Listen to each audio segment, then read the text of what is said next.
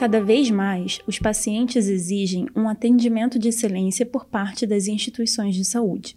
Para que isso seja possível, é preciso oferecer serviços que gerem bons resultados e façam com que o paciente sinta que teve uma boa experiência. Mas você sabe quais os impactos que isso pode ter, tanto para o paciente como para o hospital? Esse é o assunto do podcast de hoje, no qual contaremos com a participação especial da administradora do Hospital de Olhos de Niterói e analista de acreditação em saúde pela FGV, Faiga Marques. Meu nome é Bárbara Mello e está começando mais um episódio do podcast Entrevista aqui no Universo Doc. Faiga, primeiramente gostaria de perguntar de que maneira o aprimoramento da experiência do paciente pode afetar a instituição. O primeiro passo é considerar este aspecto como prioridade para a sobrevivência da instituição. As instituições de saúde que considerarem a percepção do paciente sobre o atendimento que ele recebe como um aspecto fundamental para o sucesso do seu negócio, certamente serão diferenciadas e procuradas como referência nas suas respectivas áreas de atuação.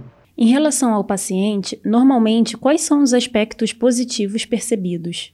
Os pacientes esperam ser atendidos e terem suas expectativas atendidas. E essas expectativas permeiam toda a linha de cuidado, que começa no momento em que ele entra em contato com a instituição e consegue de forma rápida e eficaz marcar sua consulta, e passa pelo acolhimento humanizado, o conforto e a higiene das instalações, a acessibilidade oferecida pela empresa e encontrar uma equipe médica que esteja atenta e acolhedora às suas queixas, medos e incertezas.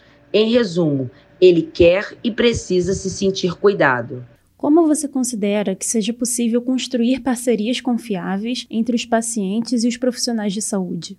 O paciente que nos procura quer se sentir importante para a instituição e confiar nela para resolver ou minimizar sua queixa. Se ele percebe que pode contar com a instituição neste processo, ele confia e aí a parceria se estabelece. Ele será o seu melhor ativo, porque ele vai falar para todos que fazem parte de sua rede de relações o quanto você cuida dele e faz o seu melhor em todo o processo de atendimento. Esta parceria é construída através de um conjunto de atitudes que vai do atendimento à equipe médica. Ele quer ser cuidado e saber que a instituição o enxerga de forma única e personalizada. E a reputação da instituição de saúde também pode ser positivamente afetada quando preza por resultados satisfatórios na experiência do paciente? Sim, as instituições que compreendem esta verdade, elas viram uma chave e são reconhecidas como as melhores. Mas isto não acontece da noite para o dia. É uma construção em que a melhoria contínua e o paciente como centro do cuidado têm que andar juntos. E quando falamos em uma boa experiência do paciente, pensamos também no pós-atendimento. Quais são as ações que a instituição pode promover nesse sentido? A experiência do paciente não acaba no momento em que ele é atendido. Ela permanece no antes, durante e depois. O que é isso?